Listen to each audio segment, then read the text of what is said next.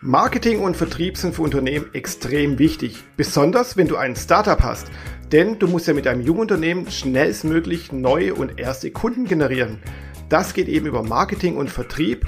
Und wenn diese beide optimal ineinander greifen, hast du ein sogenanntes Smarketing. Was das genau bedeutet, wie du das umsetzen kannst, das erfährst du in dieser Folge des Startup Wissen Podcast.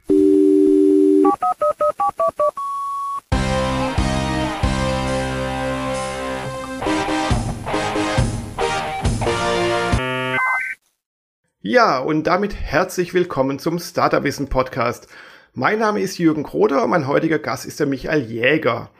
Was der Michael so macht und warum er ein totaler Profi für Vertriebsstrategien ist und auch für Vertriebsmaßnahmen ist, das erfährst du in dieser Folge und genauso erfährst du auch, wie du Sales und Marketing optimieren kannst, dass diese beide perfekt ineinander greifen. Ja, und deswegen legen wir jetzt auch sofort los, damit du schnellstmöglich Wissen aufsaugen kannst. Lieber Michael, es freut mich sehr, dass du dabei bist. Bitte stell dich doch mal kurz vor, wer bist du denn eigentlich und was machst du so? Hi, freut mich hier zu sein. Vielen Dank für die Einladung. Wie gesagt, Michael Jäger, ich habe eine Unternehmensberatung gegründet vor viereinhalb Jahren mit Fokus auf Vertriebsstrukturen oder beziehungsweise Wachstumsstrukturen für Startups ähm, und Scale-Ups. Wir sitzen in Berlin, sind eine Remote-First-Beratung und helfen Unternehmen im Dachbereich, ihr Wachstum zu strukturieren. Ja, wunderbar. Und ihr heißt Kremanski. Und jeder fragt sofort, wer ist denn Herr oder Frau Kremanski? Weil du heißt ja Michael Jäger. Faire Frage. Ich habe angefangen als ein Freelancer und äh, mir war klar, dass ich eine Unternehmensberatung bauen will, die unabhängig von mir agieren muss, damit es langfristig Freude macht. Und jetzt dieses Unternehmen Michael Jäger Consulting zu nennen, macht es sehr schwierig, mich aus der Gleichung zu nehmen. Und aus diesem Grund habe ich von Anfang an mit sozusagen mit einer Brand äh, gearbeitet. Da ich meistens recht doll im Auftreten bin, wollte ich direkt einen Namen, der sehr stark im Kopf bleibt. Ähm, viele Startups heißen ja immer sehr rund, ne, weil sich runde Namen sehr schön anhören. Aber schön anhörende, runde Namen bleiben auch nicht im Kopf. Und deshalb hatte ich überlegt, was ist ein Name, der im Kopf bleibt. Und es gibt Studien dazu, dass harte Endungen, vor allem in Deutschland, äh, für Deutsche harte Endungen mehr im Kopf bleiben als weiche Endungen. Und äh, dann haben wir einen Namen oder habe ich einen Namen gewählt mit SKI am Ende, mit Kremanski, wo tatsächlich die Leute den Namen nicht mehr vergessen. Die haben mit mir gesprochen, sehen mich ein halbes Jahr später, wissen leider meinen Namen nicht mehr überraschenderweise, aber sagen dann Kremanski und das ist, es bleibt im Kopf und damit haben wir eigentlich sehr schön erreicht, was wir wollten. Ja, sau cool. Auch hast du damit gleich einen Tipp gegeben fürs Naming eines Startups oder eines Unternehmens. Hier also keine weichen Namen nehmen, sondern irgendwas Hartes, was sich einprägt gerade, du hast ja eigentlich auch irgendwie recht, Michael Jäger ist, okay, ich gebe es ganz ehrlich, ein bisschen so ein austauschbarer Name. Völlig fair. Und deswegen Kremanski, das fällt einfach auf und das bleibt wirklich hängen. Und ich habe auch dann diese Geschichte von eurem Namen der letzte in einem anderen Podcast gehört und deswegen muss ich sie jetzt einfach trotzdem nochmal stellen, weil ich es einfach geil finde. ja, das ist, also es ist halt auch, wenn man eine Brand bauen will, ne? ich bin ganz gut in Teams bauen und mein Team ist wirklich sehr, sehr stark. Und die Leute sollen nicht mich einkaufen, sondern uns einkaufen. Und deshalb ist das sehr wichtig, da unabhängig zu sein. Und äh, das haben wir damit eigentlich ganz gut geschafft. Ja, klasse. Dann lass uns mal ins Thema einsteigen. Wir reden heute über das Thema Vertrieb und Marketing und wie die beiden am besten zusammenarbeiten können. Aber lass uns vielleicht noch mal so ein, zwei Schritte in, zu den Basics zurückkehren. Was ist denn der Unterschied und was sind die Gemeinsamkeiten zwischen Marketing und Vertrieb? Also Vertrieb gleich Sales ist ja der englische Begriff dafür weil viele, die so nicht so tief im Thema drin sind, für die ist das irgendwie alles das gleiche. Marketing, Vertrieb, hm, ja, okay, irgendwas an Kunden verkaufen. Das ist grundlegend fair. Also ich würde sagen, wenn man mal die beiden Themen unter ein Gesamtthema nimmt, und das ist entweder Commercial oder Growth oder Wachstum, ja, dann kann man sagen, es gibt Kanäle, die Brandbuilding fördern. Es gibt Kanäle, die Interesse wecken fördern, also Lead-Generierung, Interesse wecken fördern. Und es gibt Kanäle, die qualifizieren, es gibt Kanäle, die Angebote erstellen und es gibt wahrscheinlich dann Kanäle, die onboarden und aktivieren. Ja, wenn man das einfach mal als Kanäle sieht. Und dann kann man sagen, können wir haben irgendwie ein Wachstum-Department, ja, dann also eine Abteilung, die sich wahrscheinlich Growth nennt oder Commercial nennt. Und die muss verschiedenste Dinge machen, um den Kunden, um das Interesse der Kunden zu gewinnen, um die Kunden zu qualifizieren, Angebote schreiben, Deals closen, onboarden und langfristig zu managen.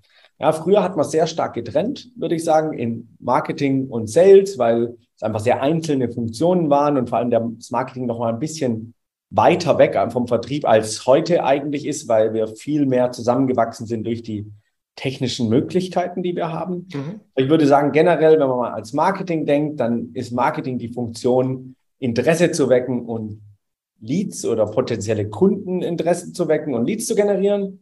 Sales die Funktion, diese Leads zu qualifizieren, Angebote zu schreiben, zu Kunden zu machen und dann Customer Success die Funktion, diese Kunden zu Happy Kunden zu machen, sozusagen. Ja, sehr schön. Und da zeigst du auch schon, dass beides aufeinander aufbaut und dass das eine das andere braucht. Und da hat mir auch so noch das Bild, wenn das manche alle vielleicht vom Studium oder so mal gehört hat, von das, das Marketing-Mix mit den 4P, Price, Product, Place und Promotion. Und da steckt ja alles schon eben drin, wie du es gerade beschrieben hast. Man muss einerseits ein Produkt bewerben, Interesse wecken, aber andererseits natürlich auch den Kunden dann direkt ansprechen und dann oder die Interessenten ansprechen und dann zum Kunden konvertieren. Ja, absolut. Also ich glaube, also ich bin ein sehr praktischer Mensch sozusagen. Und ich versuche immer Sachen, auch wenn wir mit unseren Kunden arbeiten oder Kundinnen arbeiten, sehr praktisch anzugehen. Ja?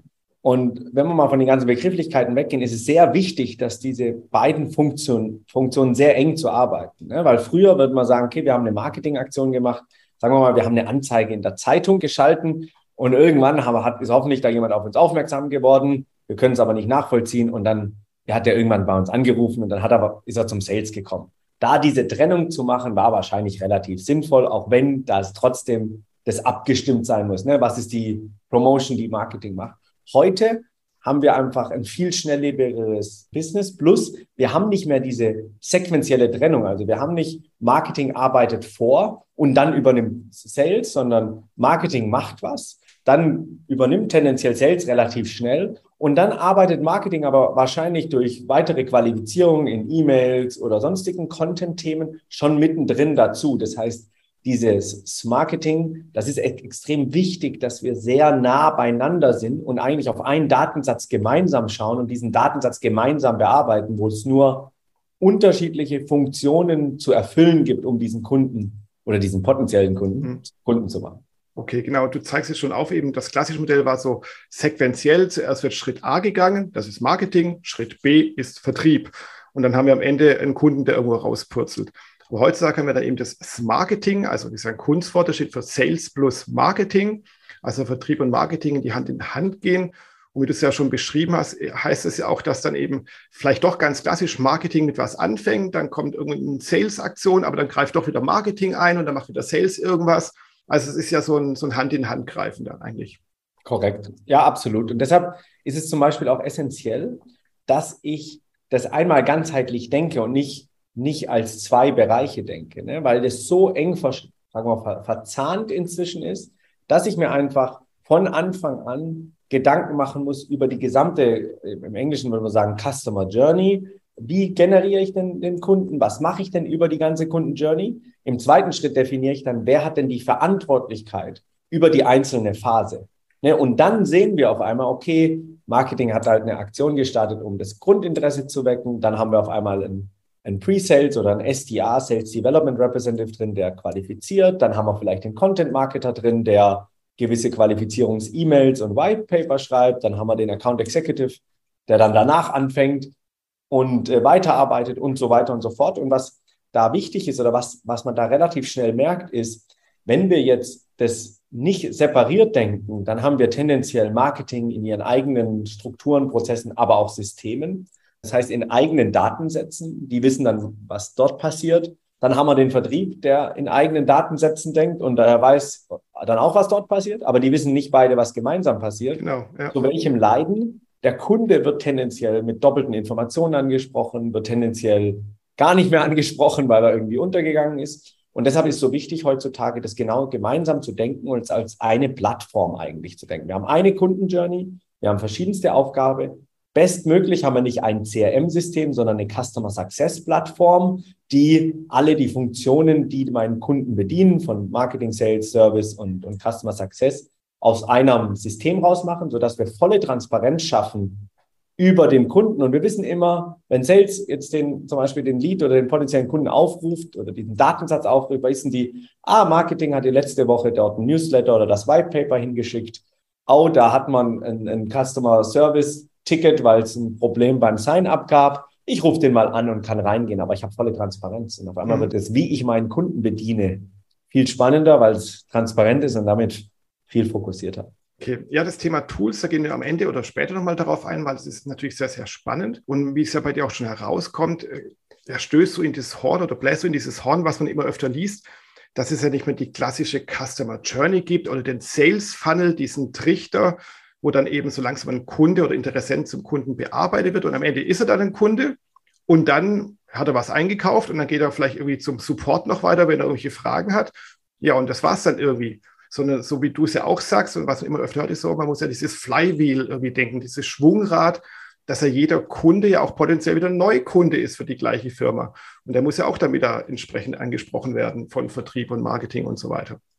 Ja, absolut. Also ich sag mal, es kommt natürlich immer am Ende ein bisschen auf das Produkt an, was man hat. Aber wenn man sich mal den Trichter nicht von oben nach unten, sondern den ein bisschen seitwärts kippt, dann haben wir eigentlich einen Trichter, der runtergeht, um den Kunden zu gewinnen. Und dahinter kann man andersrum einen Trichter setzen, der sozusagen sich darauf kümmert, den Kunden auf das Produkt onzuboarden, den Kunden zu aktivieren und dann das Lifetime-Management des Kunden zu machen. Ne? Wiedereinkäufe, wenn es Software ist, natürlich irgendwie das Betreuen des Kunden. So haben wir dann nicht von oben nach unten einen Trichter, sondern wir haben sozusagen eigentlich die Akquise ist ein relativ kurzer Teil des Lifetimes. Ne? Wenn man mhm. mal im Lifetime sieht, haben wir maximal ein Drittel die Akquise. Da geht aber der Hauptfokus bei den meisten Firmen drauf. Und der größte Teil des Lifetimes ist eigentlich der Teil dahinter. Und da spielt ja Marketing auch wieder mit. Ne? Reaktivierung, welchen Content oder welche Informationen gebe ich dem Kunden? Wie kann ich vielleicht nochmal durch eine gute Kundenstory, also ein Testimonial, den Kunden aktivieren? Das heißt, diesen Teil haben wir, haben, dürfen wir nicht vergessen. Und da wird auch nochmal, wenn man sich das so veranschaulicht, also zwei gegenüberstehende Trichter, die sich am, am, an der Spitze treffen, dann sehen wir, wie wichtig es ist, die, diese Verzahnung vollumfänglich durchzuführen und nicht nur einmal die Woche ein Update-Call zu machen, ne? weil das ist ja, was dann viele als verzahnen. Wir arbeiten gar nicht in einem Silo, sondern wir treffen uns doch einmal die Woche donnerstags im Sales and Marketing Update. Dieses Sales and Marketing Update ist sehr nett, ist auch gut, wenn wir zusammen Kaffee trinken, aber das ist relativ unwichtig, ja, diesen Call zu machen, wenn das System am Ende das ganzheitlich bedient. Ja, stimmt. Und du hast auch gerade zu deiner Erklärung was Wichtiges auch angesprochen, finde ich, was ich immer wieder so mitkriege von Startups dass sie denken, boah, oder auch es auch dann wirklich so tun, also sie denken nicht nur so, sie tun es auch so, dass sie ganz viel Zeit, Energie und Budget, also Ressourcen investieren, um Neukunden anzusprechen. Also Akquise, wie du es gerade gesagt hast. Aber du hast gesagt, Akquise macht eigentlich nur 30 Prozent aus. Aber man hat so das Gefühl, klar, wenn ein Startup wirklich neu ist, dann hat es ja auch noch keine Kunden. Dann muss es da viel also in neue Kundengewinnung reinstecken. Aber wenn das Business mal läuft, muss es ja eigentlich ein bisschen zurückgefahren werden weil alles in Akquise reinzustecken kostet unglaublich viel Geld und Zeit und äh, Ressourcen, aber es gibt ja nichts so Wichtiges wie einen Stammkunden. Und einen Stammkunden zu reaktivieren, das ist ja eigentlich dann die, die große Kunst und überhaupt mal einen Kunden zufriedenzustellen. Also ich merke es auch immer wieder bei diversen Online-Shops, die ich ausprobiere. Also da, da, gehe ich nie wieder hin zu diesen Online-Shops oder irgendwelchen anderen Anbietern, Softwareanbietern und so weiter, weil die haben mich zwar für teures Geld akquiriert, aber danach haben sie mich quasi fallen gelassen, wie so eine heiße Kartoffel, weil es ihnen scheißegal ist, wie es mir geht, wie mir das Produkt gefällt und so weiter. Und plopp, bin ich weg. Fair. Ich glaube tatsächlich nicht, dass ihnen scheißegal ist. Ich glaube, sie haben es nur nicht auf dem Schirm. Ja. Aber das ist das, was ich relativ viel sehe, ist, die, man steckt, also wir stecken ja generell mal, wenn man mal so die Historie der letzten 10, 15 Jahre anguckt in Firmen, sehr viel Zeit eigentlich in die Strukturierung von Marketing. Ne? Wir wissen, es kostet Geld, dann überlegen wir uns ganz genau, welcher Kanal, Performance Marketing, optimieren den CPL. Dann machen wir Sales, meistens sehr überschaubar prozessiert, ja, wo wir auch sehr viel Leads durchbringen. Sollten wir auch gleich nochmal drüber rangehen, dieses Handover von der Lead-Generierung mhm. zum Betrieb. Aber was die meisten Firmen vergessen bzw. vernachlässigen ist, was passiert eigentlich nach dem, nach dem ersten Kauf? Ja, sei es jetzt im E-Commerce oder sei es in der Software. Und was ich sehr viel höre, ist, ja, das machen wir, wenn wir groß sind. Und ich denke genau. halt, ja, das ist nett, aber eigentlich ist das genau das Falsche, weil vor allem, wenn ich klein bin, will ich meine ersten 50, 100 oder 1000 Kunden noch mehr Service geben, weil ich will ganz nah an denen dran sein. Ich will genau wissen, was sie denken, was sie machen. Ich will lernen, was ich verbessern kann, damit die ein super Gefühl haben. Und wenn die ersten Kunden, 100 Kunden oder die ersten 1000 Kunden super happy mit mir sind, dann reden die auch fünfmal so, äh, mit fünf Leuten ungefähr. Wenn sie unhappy sind, reden sie mit zehn Leuten. Das darf man nicht vergessen, ne? mit äh, immer das. Deshalb ist es sehr wichtig, diesen Teil eigentlich mitzudenken, also nach dem Kauf, was sehr oft vergessen wird. Gehen wir aber kurz zurück zu diesem Lead-Generierung zum Sales. Warte noch kurz, ja. ähm, Michael, noch zu dem äh, nach dem Kauf möchte ja. ich mal so eine kurze Werbefloskel reinschmeißen, nämlich zum sogenannten After-Sales-Marketing, wie man es ja auch benennt. Gibt es ganz frischen Artikel auf Startup-Wissen. Also, liebe Leute, ich verlinke es hier in den Show Notes oder im äh, Beitrag, der drumherum um diese Podcast-Folge erscheint. Oder sucht mal danach. After-Sales-Marketing ist ein Punkt, wie du es ja auch gerade angedeutet hast, der leider oft vergessen wird, auch bei Startups aber dem man eigentlich mehr Aufmerksamkeit schenken sollte, weil es einfach wichtig ist, die Kunden, die man schon mit teurem Geld und mit viel Aufwand gewonnen hat, möglichst zufriedenzustellen und natürlich auch Informationen rauszuholen, wie kann man sein Produkt, sein Startup noch besser machen. Absolut. Also, ne, und das hatte ich ja ganz am Anfang gesagt, wenn wir das, die ganze Kundenjourney ganzheitlich denken, ne, also von Anfang bis Ende, dann müssen wir den Teil ja mitdenken. Und dann geben wir schon mal Aufmerksamkeit. Und dann wissen wir, okay, wir dürfen nicht in der Mitte aufhören, weil die Akquise ist also maximal in der Mitte, eher, eher weiter vorne. Wir müssen es mitdenken. Und dann können wir über Marketingfunktionen als auch Vertriebs- oder Customer Success-Funktionen den Kunden weiter bedienen. Deshalb dieses ganzheitliche ist eigentlich das Keyword hier, wo ich sage, so habe ich es einmal gedacht. Ich, ich alleine, sorry, mein Englisch, ne? ich, bin, ich bin in Berlin, da, da, ist, da gewöhnt man sich das leider an. Ich alleine sozusagen diese einzelnen Teams anhand, dass ich das ganze Thema einmal ganzheitlich gedacht habe. Das heißt, alle Teams, auch wenn sie einzeln arbeiten, wissen, wo es langfristig hingeht und wissen, auf was wir uns fokussieren wollen. Und wenn ich es nicht ganzheitlich gedacht habe, dann arbeiten die natürlich alle an ihrem eigenen Süppchen. Der eine läuft rechts, der andere läuft links, weil die wöchentlichen Abstimmungsmeetings nicht äh, reichen, sie sozusagen alle hinter ein gemeinsames Ziel zu bekommen. Genau. Und das sind wir bei dem Punkt, den du ja gerade eben schon ansprechen wolltest.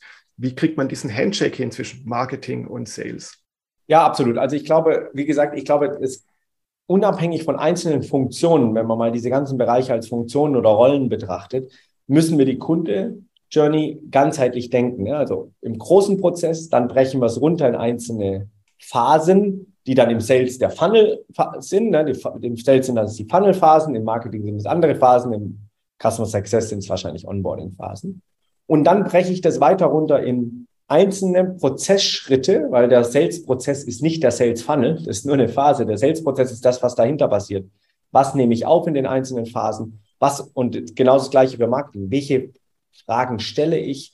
Welche Informationen möchte ich in welcher Phase abfragen? Was macht tendenziell das System? Was macht der Mitarbeitende? Und dann ganz wichtig, wie gestalte ich das Handover zwischen einzelnen Rollen? Ja, wenn möglich, über ein System. Das heißt, wenn das Lead generiert ist, habe ich Regeln, sag, ein Lead ist für mich generiert, wenn ich die sieben Informationen über den Kunden habe.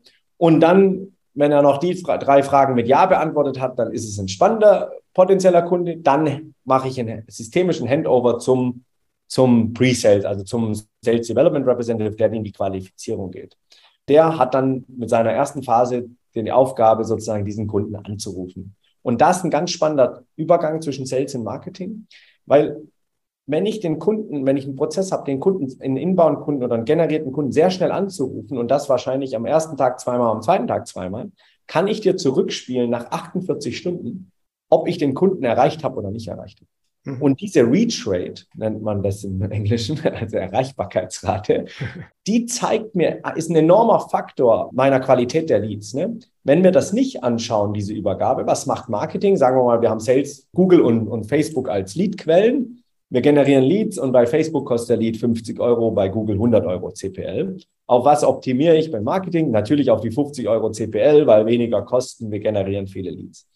Die CPL sind aber, also die Kost per Lead, sind völlig uninteressant, wenn ich im nächsten Schritt von den 50 Euro Leads nur auf 10 Prozent erreiche und bei den 100 Euro Leads 60 Prozent erreiche oder 80 Prozent erreiche. Das heißt, diese Erreichbarkeit, also komme ich mit dem Kunden überhaupt ins Gespräch, ist viel entscheidender, weil das ist am Ende erstmal der erste Indikator für eine gute Qualität. Dann komme ich mit denen ins Gespräch und dann kann ich auf den nächsten Schritt schauen, Angebotsstruktur. Die meisten Sales- und Marketing-Departments, die sprechen sich über diese Zahlen eigentlich nur auf der Top-Level ab. Das heißt, Marketing macht da eine Kohorte und sagt, wir gucken uns an, wie viele Angebote schreiben wir auf die Lead-Quelle.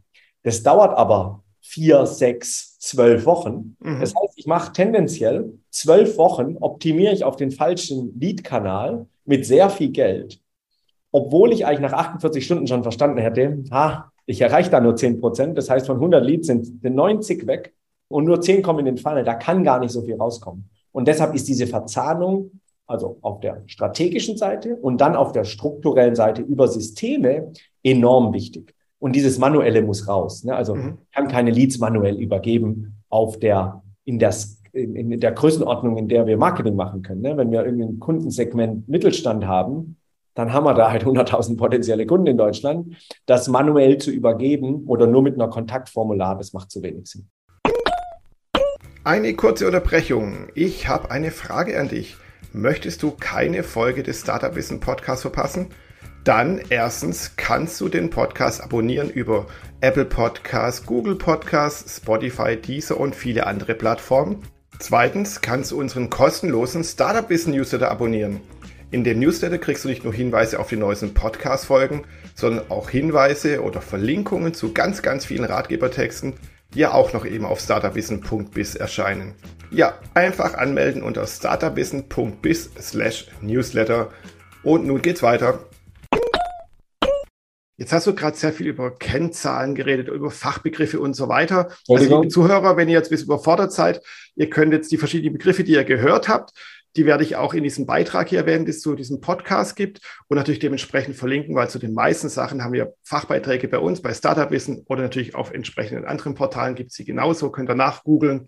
Aber du hast jetzt ja viel von Fachbegriffen geredet und eben auch Kennzahlen, die beide irgendwie so brauchen, um einen Lead zu generieren. Das ist also das erste große Ziel. Und dann mhm. gibt es so eher die kalten Leads und oder weniger qualifizierten Leads und die heißen Leads und die hochqualifizierten Leads. Also solche Leads, also Kontakte, die schneller oder hoffentlich bald zum Kunden werden könnten. Und wenn man immer noch so ein bisschen so in dem Abteilungsdenken drin ist, ich will es jetzt nicht Silo-Denken nennen, ist ja auch, soll ja auch so nicht sein, aber trotzdem ist halt eine Abteilung oder ein Marketingverantwortlicher oder ein Sales-Verantwortlicher, die müssen ja was übergeben, wie du es gerade gesagt hast, diesen Handshake machen.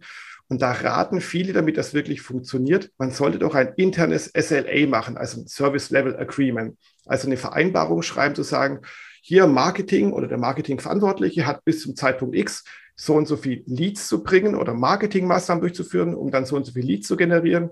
Und der Sales-Verantwortliche hat dann das und das bis zu diesem Zeitpunkt zu machen. Und dann kann man anhand von festen Kennzahlen, KPIs, wirklich dann festhalten, wie man besser zusammenarbeiten kann oder sollte. Was hältst du denn davon, von solchen ja, internen Verträgen, nenne ich es mal? Also ich glaube, es ist gut, Ziele und klare Strukturen zu schaffen. Ne? Also klare Verantwortlichkeiten in den Rollen. Ne? Also Marketing muss potenzielle Kunden ansprechen und Leads generieren. Ja? Wir einigen uns auf eine Anzahl Leads, die wir am besten herleiten können, mit wie viel Leads kann denn ein Mitarbeiter pro Tag oder Mitarbeitende pro Tag überhaupt bedienen, ne? sodass es immer damit abhängig kann, weil das ist ganz wichtig, dass das, dass das sozusagen angepasst ist. Wenn ich nur drei Sales-Mitarbeiter habe, dann wird es wahrscheinlich zu viel sein, wenn ich 50 Leads am Tag generiere, ne? weil die das nicht abarbeiten können. Deshalb, das muss ich gucken. Und dann setze ich ein Regelwerk auf für beide Seiten. Das heißt, ein Regelwerk für Marketing. Was muss, was heißt denn ein Lead? Das heißt, welche Informationen brauchen wir über diesen potenziellen Kunden? Das ist für uns als ein Marketing Qualified, also ein qualifizierter Lead auf Marketingseite heißt. Und dann setzen wir Regelwerk auf, wie schnell muss ich den anrufen, in welcher Struktur einer Sales-Kadenz muss ich den Lead anrufen und was mache ich, dass dieser erste Qualifizierungsschritt, das wäre dann Sales Qualified das Ende, was muss ich den Kunden alles fragen und was muss ich dem Kunden alles sagen. Ja? Und diese Regelwerke, das klar festzulegen, das heißt gemeinsame, klare Strukturen zu schaffen, aber auch gemeinsam klare Erwartungen zu haben, helfen enorm die Zusammenarbeit zu erhöhen oder die Zusammenarbeit positiv zu gestalten. Ich glaube nur das Einzige, was halt hier wichtig ist, die Abstimmungsmeetings in der 2022, das ist nur qualitativ. Ja? Also das ist nett, miteinander zu reden und über vielleicht ein, eine neue Kampagne zu reden. Aber die Zusammenarbeit der Teams muss systemisch passieren, damit wir Daten erheben können und sagen, was passiert eigentlich weil das, es fällt sonst einfach viel zu viel runter. Genau, also mehr über reine Fakten auch reden. Eine schöne Kampagne vorzustellen und es auch Vertrieb ja. weiß, was macht Marketing eigentlich, um diese Leads zu generieren. Aber am Ende muss es einfach um handfeste Zahlen gehen, die jeder zu erwarten hat oder zu liefern hat.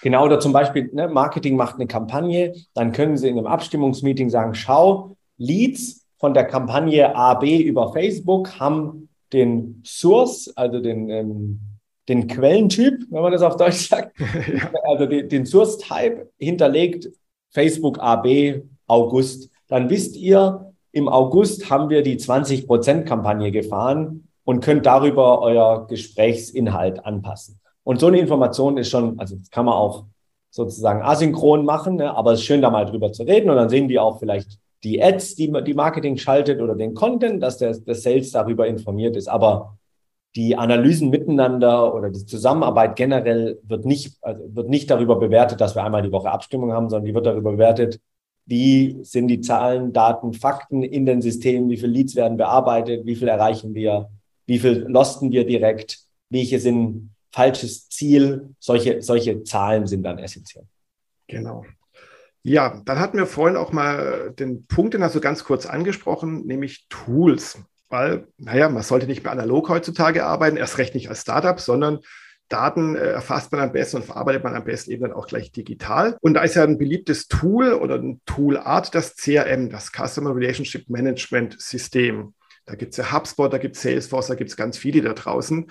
Und es, es, empfehlen ja auch viele, genau das zu verwenden, weil mit so einem CRM, so eine Kundendatenbank, was so ein bisschen so ein ähnliches deutsches äh, Wort dafür ist, da kann ja Marketing drauf zugreifen, Sales und vielleicht auch später dann der Support und sieht, ah ja, wir haben den Kunden jetzt mit der, der Maßnahme schon versorgt. Letzte Woche hat er mal angerufen und hat er noch ein Newsletter empfangen. Das klingt ja erstmal sinnvoll, so ein Tool. Aber du hast vorhin so ein kritisches Wort angebracht, dass eigentlich ein CRM nicht ausreicht. Warum jetzt? Jetzt bin ich ein bisschen verwirrt. Ich glaube erstmal, was ganz wichtig ist, ist, dass wir ein System erst anhand Anforderungen auswählen und nicht anhand, wie es aussieht oder was es kostet. Ja, das ist einer der größten Fehler, was junge Unternehmen machen. Das heißt, ich will verstehen, was brauche ich, um meinen Kunden bestmöglich zu bedienen und was ist eigentlich mein Businessmodell. Ja, und dann gibt es zu diesen Anforderungen, die ich habe, also sei es über Marketing, dann sei es im Sales, wenn ich direkt, indirekt Sales, jetzt arbeite ich in verschiedensten Ländern, also muss ich regional aussteuern oder zum Beispiel eine Organisationsstruktur bauen, habe ich noch den Customer Service dabei. Also solche Themen einfach mal grob runterzuschreiben, weil damit lerne ich, was sind eigentlich die Anforderungen an mein System. Und ein System auszuwählen, sehr, sehr essentiell anhand der Anforderungen, nicht anhand, wie es aussieht, weil sehr viele Systeme sehen sehr gut aus, muss man einfach sagen. Mhm. Guckt man sich an und dann denkt, wow, das geht einfach, das sieht toll aus. Und dann Warum sage ich äh, Customer Success Plattform und nicht CRM?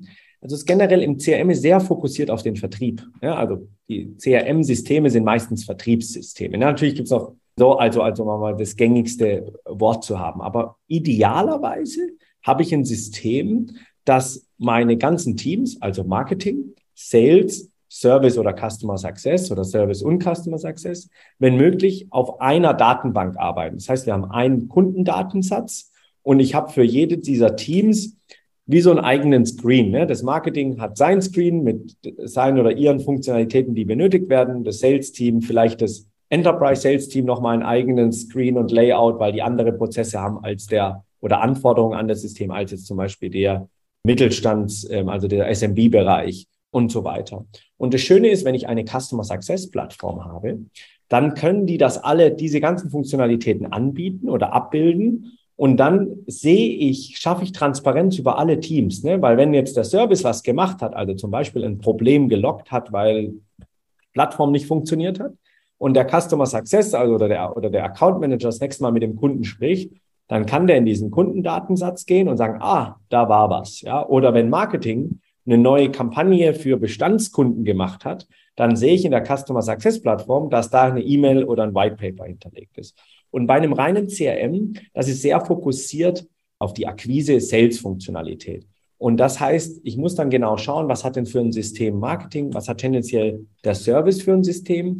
Und dann muss ich die idealerweise verbinden, dass ich wiederum diese Transparenz schaffe. Und wahrscheinlich schaffe ich da eine gewisse Intransparenz und ich brauche ein zusätzliches System, was diese ganzen Daten aus den einzelnen Systemen zusammenbringt, damit ich ein gutes Reporting machen kann. Und deshalb würde ich sagen, der beste Weg, vor allem mit diesen extrem schnelllebigen Anforderungen der Informationsflut sozusagen, würde ich heutzutage, wenn ich ein Geschäftsmodell habe, was, was sagen wir mal einigermaßen gut funktioniert, also wo ich erwarten kann, dass ich über eine Million Euro, um, eine Million Euro Jahresumsatz machen, würde ich relativ schnell auf so eine Customer Success Plattform gehen, weil die mir enorm hilft, die richtigen Daten zu sehen, den Kunden richtig 360 Grad zu bedienen und dann langfristig mit diesen Daten zu wachsen. Mhm. Genau, aber klar, wer so ein richtiges Startup noch gründet, also wirklich in der Gründungsphase ist oder in der Vorgründungsphase, der kann sich nicht gleich so eine riesen Plattform Absolut. leisten, das ist viel zu teuer. Da ist es so valide, wenn er erst mit einem CRM oder irgendwas ähnlichem anfängt. Da gibt es ja teilweise sogar Freeware-Sachen oder Sachen, die man so mit Trial-Versionen irgendwie ausprobieren kann. Aber wenn man weiß, ja, mein Startup funktioniert, es wird wirklich zu einem Scale-up, dass es dann eben skalieren kann, dann sollte man schnellstmöglich auf eine richtig gute Software oder Plattform dann setzen. Ich glaube, ja, absolut. Ähm, also ich glaube, der beste Zeitpunkt, das für sich zu entscheiden, weil das ist super schwer, ne, zu entscheiden, mhm. wann wechsle ich denn, ist ab dem Zeitpunkt, wo ich anfange, mit meinem derzeitigen Tool-Setup Workarounds zu bauen. Ja, genau. also ich anfange, ich mache auf einmal mit Zapier eine Excel-Anbindung, weil mir das und das nicht abgebildet ist, wo ich meinen Mitarbeitenden vorgebe, hier und dort und das noch zu pflegen. Ja, das schafft sehr viel unstrukturiertes Arbeiten und das schafft Unzufriedenheit. Und damit geht die Fluktuation hoch und diese Workarounds, wenn wir uns das einfach kurz plakativ machen, heißt es, wir beschäftigen uns damit, den Status quo herzustellen. Ne? Weil wir machen etwas, uns gefällt gerade nicht unser Setup, es gibt uns nicht das, was wir brauchen. Und dann beschäftigen wir uns mit, investieren wir Zeit, um diesen, das, was wir eigentlich wollen, herzustellen. Das heißt, wir investieren mehr und mehr Zeit, um den Status quo von vielleicht vor drei Monaten herzustellen, um das zu investieren, anstatt diese Zeit zu nutzen, meine Firma weiterzuentwickeln. Mhm. Deshalb würde ich sagen, ab dem Zeitpunkt, wo das System, was auch immer ich ausgewählt habe, nicht mehr gut genug ist und ich Workarounds bauen muss, dann ist es spätestens Zeit, wenn nicht schon ein bisschen früher, aber dann ist es spätestens Zeit, zu, zu einem besseren System zu wechseln. Das stimmt, das kennt jeder, sei er selbstständig, baut Unternehmen auf. Irgendwann hat man so ein, Tool, also ein Toolset oder manchmal so einen ganzen Dschungel aus Tools, haben wir auch vieles ausprobiert. Und irgendwann ist man nur noch dabei, dann auch noch händisch dann irgendwie Daten von einem System ins andere zu übertragen. Absolut. Und das ist einfach im Jahre 2022 und folgende in Zeiten der Digitalisierung einfach Krampf. Das bringt nichts. Und vor allem hat man immer die Sorge, dass man sich zu sehr mit den großen Systemen verheiratet. Also mit den kleinen Systemen verheiratet man sich nämlich auch. Ne? ja, mit allen eigentlich, ja. Drin sind. Und was ich halt gesehen habe, also in den schlimmsten Fällen gibt es dann Zapier, das ist dieser Connector zwischen dem CRM-System und dem Google Sheets oder Excel, mhm. dass dann halt 2.000, 3.000 Euro auf einmal in Zapier laufen monatlich und eine Person, die 50 Prozent ihrer Zeit nur in Workaround steckt. Ne, da kann ich dann halt doch relativ einfach mir ein gutes System leisten, weil so extrem viel teurer sind sie dann auch nicht. Ne? Mhm. Und das muss man sich, das, ich glaube, da ist der, ab dem Zeitpunkt, wo ich Workarounds baue, reicht das System nicht mehr aus. Ja, das ist ein sehr schönes Zitat. Jetzt haben wir in der letzten halben Stunde sehr viel Theorie gebracht, was auch sehr gut war, um das Thema Marketing, Sales und Marketing zu erklären, wie es funktioniert. Tools hast du so ein paar Infos gegeben. Aber lass uns wieder zum Abschluss mal so ein Beispiel aufzeigen, so wirklich ein exemplarisches Ding, wie denn so das Marketing aussehen kann, dann vielleicht anhand einer Customer Journey. Nehmen wir ein fiktives Unternehmen, vielleicht ein Softwareunternehmen, Software as a Service, die bieten irgendein Online-Tool an. Wie könnte da exemplarisch so eine Marketing-Strecke aussehen? Also ich glaube, was hier, was hier ganz wichtig ist, ist, man muss sich mit Sales und Marketing gemeinsam einmal hinsetzen und überlegen, was sind meine potenziellen Targets, also was sind die Firmen, die ich angehen will, was sind die richtigen Firmen und was sind die Buying-Personas innerhalb der Firmen, mit denen ich sprechen möchte. Ja. Ähm, das sind die zwei wichtigsten, erstmal wichtigsten Vorgaben, die ich habe und wo wir ganz klar miteinander das festlegen müssen. Dann mache ich ein, ein Research auf diese zwei Themen, also auf die Targets als auch die Buying. Wo tummeln die sich denn? Ja? Weil das Wichtigste heutzutage ist, eigentlich, wie generiere, wo generiere, also wo sind meine Buying-Personen und wie generiere ich Leads? Ne? Dieses Alignment muss es geben, weil es sehr wichtig ist, dass wir das miteinander planen. Ne? Wenn Marketing denkt, wir können monatlich 100 Leads generieren oder 1000 Leads, hat es mhm. einen extremen Einfluss auf, wie viele Leute brauche ich denn? Ja, und da müssen wir uns sozusagen allein. Das heißt, in diesem Research definieren wir eigentlich, über welche Kanäle möchte ich denn meine Kunden oder meine potenziellen Kunden ansprechen? Ja, LinkedIn kennen wir alle, wird sehr stark genutzt, gibt aber auch viele weitere Kanäle, die man nutzen kann. Dann macht Marketing, macht sozusagen ihren Teil und, und definiert ihre Kampagnen über die individuellen Kanäle, wenn möglich angepasst auf die individuellen Buying-Personas, weil die Personen wollen wir ansprechen, nicht die Firmen. Ja, und gleichzeitig alleinen wir mit, den, mit, mit dem Sales und sagen, guck mal, hier sind wir zum Beispiel im Enterprise-Segment, da müssen wir sehr eng schon am Anfang zusammenarbeiten, weil über Performance Marketing wird es wahrscheinlich sehr schwierig. Das heißt, wir müssen uns miteinander verbinden und konkret sozusagen diese Kampagnen planen. Und im, im Longtail, also SMB-Geschäft oder Mittelstandsgeschäft, können wir diesen Prozess gemeinsam definieren. Das heißt, Marketing geht dann konkret, sagen wir mal, auf LinkedIn und auf Facebook ja, oder Instagram. Ja, Facebook gar nicht zu unterschätzender Kanal, auch im B2B. Wenn man ein bisschen, sagen wir mal, ältere ähm, Buying-Personas ansprechen soll, also älter in dem Fall 40 mhm. plus ungefähr, funktioniert wirklich gut, funktioniert auch gut fürs, fürs, ähm, fürs Recruiting. Und dann nehmen wir die beiden Sachen, wir sprechen die Kampagnen, dass es beide sozusagen allein sind und definieren einmal den Prozess, wie schnell wollen wir wen anrufen und an welcher Stelle, nachdem wir schon tendenziell übergeben haben, kommt Marketing nochmal rein und bespielt. Bis hin zu der Qualifizierung. Das heißt, einmal haben wir den Qualifizierungsschritt vom Marketing, der klar festgelegt ist. Das heißt, egal über welche Kampagne, der MQL hat immer das gleiche Wissen. Der Marketing Qualified Lead. Der Marketing Qualified Lead hat immer das gleiche Wissen. Ja, ob der jetzt über Kanal 1 oder Kanal 3 kommt. Wir stellen den, den Leuten tendenziell die gleichen Fragen und sagen die gleichen Sachen. Und dann geht es zu dem Vertrieb und der SQL, also der Sales Qualified Lead am Ende, ist dann aus verschiedenen Sachen, ja, aus den Marketingkampagnen und tendenziell noch der Cold Lead äh, den ich selber anrufe. Auch der SQL-Status ist wieder genau der gleiche. Also es ist völlig egal, aus welchem Kanal der vorher gekommen ist. Das heißt, ab dem Zeitpunkt, wo ich dann übergebe an den Account Executive, der dann tendenziell das, das System zeigt, also die Demo macht und dann weitergeht, dem ist eigentlich egal, ob der potenzielle Kunde aus Marketingkanälen kommt, aus der aus kalten Kanälen kommt oder ob der über Partnership kommt, weil der immer das gleiche Wissen hat. Und so planen wir das eigentlich durch, haben dann diese klaren Übergaben zwischen den Teams und haben immer den gleichen Status auf also haben immer das gleiche Wissen beim Kunden auf den Status, den wir definiert. Mhm. Genau, Ziele und Personas. Ich finde es auch wichtig, dass du von Personas redest, nicht von Zielgruppen, weil Personas ja definierte Personen sind innerhalb einer Zielgruppe. Und gerade wenn man im B2B-Bereich ist, also im Business to Business, also im Geschäftskundenbereich ist, ist es ja das läuft in der Regel anders ab wie das Endkundengeschäft, weil halt im B2B-Bereich viel mehr Leute involviert sind. Da gibt es oft gerade bei großen Firmen noch die sogenannte Buying Center, wo ganz viele Leute sich treffen, um die Entscheidung zu treffen, ob man jetzt die neue Software oder die neue Baumaschine für ein paar tausend Euro wirklich anschafft.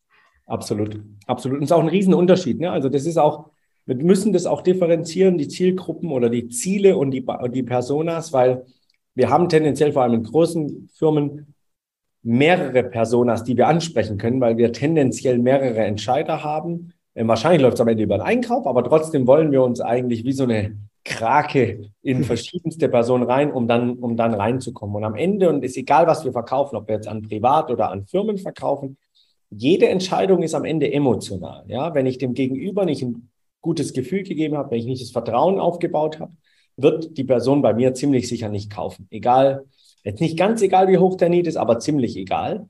Und das heißt, je besser ich mein, meine Persona kenne, ne, auf Persona-Level, nicht auf Personen-Level, sondern mhm. natürlich im, im, im, im Gesamtding, desto besser ich die zum Beispiel nicht erfüllten Emotionen verstehe, desto besser kann ich diese Persona ansprechen und desto schneller kann ich das Interesse wecken und desto höher kann ich das Vertrauen bauen. Ja, wenn die das Gefühl haben, hey, der Kerl redet zwar viel, aber der versteht mich. Ja, der weiß, was meine Herausforderungen sind und der hat mir jetzt eine Lösung präsentiert, die zu meinen Herausforderungen passen und hat mir nicht nur erzählt, was er macht, sondern er hat mir erzählt, was sein oder ihr Produkt für mich lösen würde und was sozusagen der neue Status quo bei mir wäre, wenn ich das gekauft habe.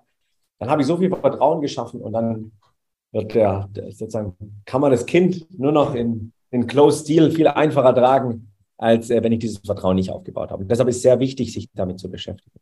Mhm. Genau, den Punkt Emotionen, den werden wir demnächst mal hier im Podcast beleuchten und eben auch die Kundenkommunikation, weil eben B2B, B2C, am Ende geht es immer um Verkäufe zwischen Menschen oder Interaktion zwischen Menschen, also Age-to-Age eigentlich. Und dazu machen wir demnächst eine Folge, nur mal so als Teaser. Ja, aber da auch das letzte, letzte Ding, da ist auch ganz wichtig, dass Marketing und Sales genau das gleiche Wissen hat. Ne? Was sind die Zielgruppen, was sind die Personas, was sind die Herausforderungen? Weil wenn, die Market, wenn das Marketing-Team ein unterschiedliches Verständnis als das Sales-Team hat, werden die natürlich auch unterschiedlich kommunizieren. Und wenn auf einmal zwei Teams aus einem Unternehmen unterschiedlich mit ihnen kommunizieren, fühlt man sich extrem komisch. Ja, dann weiß man nicht mehr. Und deshalb ist es so wichtig, dass, dass hier die Teams sehr genau miteinander sprechen. Genau. Und dann haben wir das Marketing, worum es ja in dieser Podcast-Folge ging. Und okay. klar, bei Startups, bei typischen Neugründungen, die sind wahrscheinlich dann so klein, da gibt es noch nicht die klassischen Abteilungen. Da ist oft der Gesch Geschäftsführer, der Gründer, macht Marketing, Vertrieb, vielleicht programmiert er noch irgendwas. Aber sobald eben eine Firma größer wird und sich professionalisiert und dann die Abteilungen entstehen, auch wenn die vielleicht am Anfang nur aus jeweils einer Person bestehen, ist es ganz, ganz wichtig, immer eben an diesen Marketing-Gedanken zu denken, dass man wirklich ineinander greift für alle Aktivitäten, um Kunden zu akquirieren. Michael, vielen, vielen, vielen Dank, dass du dabei warst. Freut mich sehr. Ich drücke dir noch viel Daumen, dir und deinem Team für Kremanski. Der Name bleibt hängen. Ja, vielen Dank, Jürgen. Sehr, sehr, und ich äh, bedanke mich bei allen da draußen fürs Zuhören dieser Podcast-Folge. Den Podcast kann man ja überall abonnieren und abrufen, zum Beispiel auf Spotify, Deezer, iTunes beziehungsweise Apple Podcast. Google Podcast, über die Alexa von Amazon kann man es auch abrufen. Versucht es einfach mal aus, abonniert uns, liked uns, gebt uns Kommentare, schreibt E-Mails, wie auch immer. Denn auch wir von Startup Wissen möchten einfach besser werden und auch damit dann auch diesen Podcast besser machen. Perfekt. Vielen lieben Dank. Vielen ciao. Dank an dich, an, an euch alle da draußen. Noch einen schönen Tag. Ciao, ciao. Ciao.